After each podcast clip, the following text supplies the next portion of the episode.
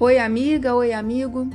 A leitura bíblica de hoje está no livro de Lucas, capítulo 8. Vem comigo? Tradução Nova Versão Internacional.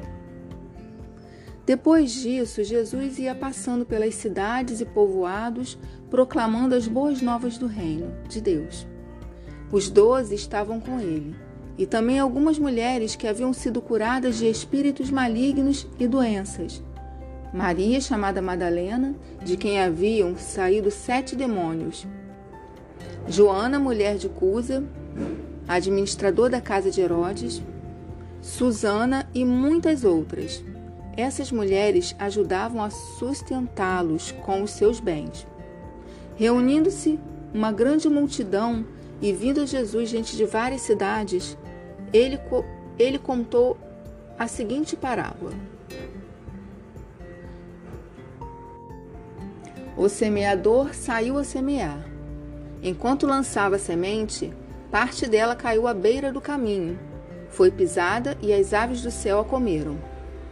Parte dela caiu sobre pedras, e quando germinou, as plantas secaram, porque não havia umidade. Outra parte caiu entre espinhos, que cresceram com ela e sufocaram as plantas. Outra ainda caiu em boa terra. Cresceu e deu boa colheita, a cem por um. Tendo dito isso, exclamou: Aquele que tem ouvidos para ouvir, ouça. Seus discípulos perguntaram-lhe o que significava aquela parábola.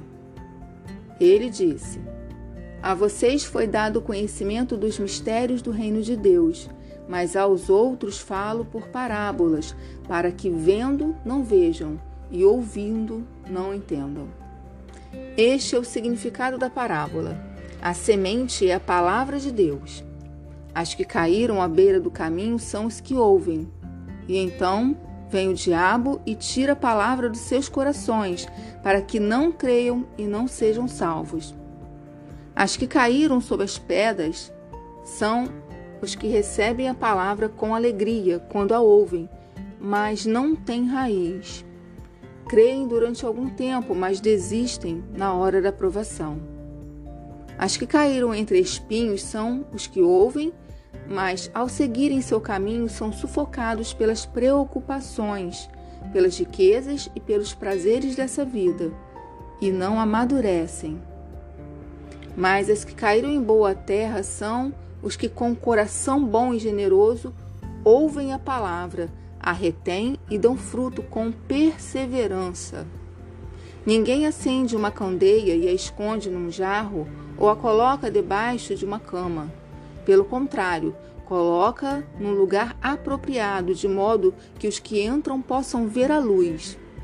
Porque não há nada oculto que não venha a ser revelado, e nada escondido que não venha a ser conhecido e trazido à luz. Portanto, considerem atentamente como vocês estão ouvindo. A quem tiver, mais lhe será dado. De quem não tiver, até o que pensa que tem, lhe será tirado. A mãe e os irmãos de Jesus foram vê-lo, mas não conseguiam aproximar-se dele por causa da multidão. Alguém lhe disse: Tua mãe e teus irmãos estão lá fora e querem ver-te. Ele lhe respondeu: minha mãe e meus irmãos são aqueles que ouvem a palavra de Deus e a praticam. Certo dia, Jesus disse aos seus discípulos: Vamos para o outro lado do lago. Eles entraram no barco e partiram. Enquanto navegavam, ele adormeceu. Abateu-se sobre o lago um forte vendaval, de modo que o barco estava sendo inundado e eles corriam um grande perigo. Os discípulos foram acordá-lo, clamando: Mestre, mestre, vamos morrer. Ele se levantou e repreendeu o vento e a violência das águas. Tudo se acalmou e ficou tranquilo. Onde está a sua fé? perguntou ele aos seus discípulos. Amedrontados e admirados, eles perguntaram uns aos outros: Quem é este que até os ventos e as águas da ordens, e eles lhe obedecem. Navegaram para a região dos Garazenos. Gerazenos, que fica do outro lado do lago, frente à Galileia. Quando Jesus pisou em terra, foi ao encontro dele um endemoniado daquela cidade. Fazia muito tempo que aquele homem não usava roupas, nem vivia em casa alguma, mas nos sepulcros. Quando viu Jesus, gritou, prostrou-se aos seus pés e disse em alta voz: Que queres comigo, Jesus, filho do Deus Altíssimo? Rogo-te que não me tormentes. Pois Jesus havia ordenado que o espírito imundo saísse daquele homem Muitas vezes ele tinha se apoderado dele, mesmo com os pés e as mãos acorrentados e entregue aos cuidados de guardas, quebrava as correntes e era levado pelo demônio a lugares solitários.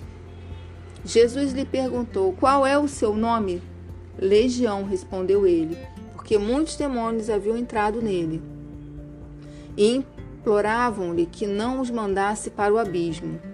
Uma grande manada de porcos estava pastando naquela colina. Os demônios imploraram a Jesus que lhes permitisse entrar neles, e Jesus lhes deu permissão.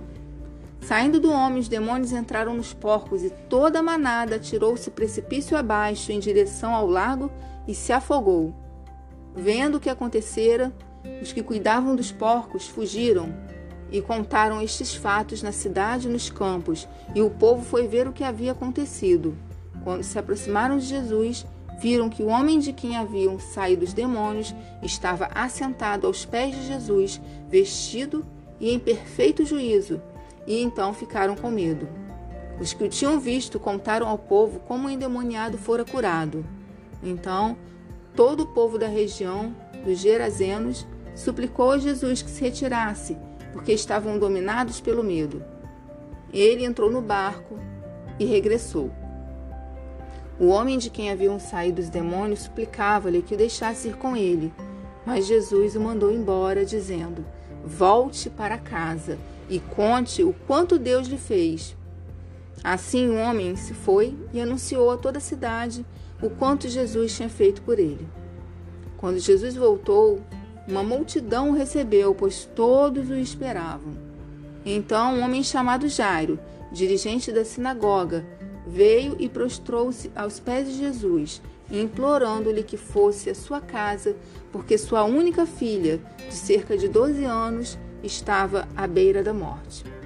Estando Jesus a caminho, a multidão o comprimia, e estava ali certa mulher que havia 12 anos vinha sofrendo de uma hemorragia e gastara tudo o que tinha com os remédios, mas ninguém pudera curá-la. Ela chegou por trás dele, tocou na borda de seu manto e imediatamente cessou sua hemorragia. Quem tocou em mim? perguntou Jesus. Como todos negassem, Pedro disse: Mestre, a multidão se aglomera e te comprime. Mas Jesus disse: Alguém tocou em mim. Eu sei que de mim sai o poder. Então a mulher, vendo que não conseguiria passar despercebida, veio tremendo e prostrou-se aos seus pés. Na presença de todo o povo, contou por que tinha tocado nele e como fora instantaneamente curada. Então ele disse: Filha, sua fé a curou. Vá em paz. enquanto Jesus ainda estava falando, chegou alguém da casa de Jairo, o dirigente da sinagoga, e disse: Sua filha morreu não incomode mais o mestre.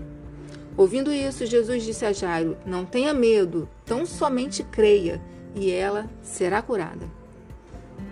Quando chegou à casa de Jairo, não deixou ninguém entrar com ele, exceto Pedro, João, Tiago e o pai e a mãe da criança. Enquanto isso, todo o povo estava se lamentando e chorando por ela. Não chorem, disse Jesus. Ela não está morta, mas dorme. Todos começaram a rir dele, pois sabiam que ela estava morta. Mas ele a tomou pela mão e disse: Menina, levante-se. O espírito dela voltou e ela se levantou imediatamente. Então Jesus lhe ordenou que lhe dessem de comer. Os pais dela ficaram maravilhados, mas ele lhes ordenou que não contassem a ninguém o que tinha acontecido.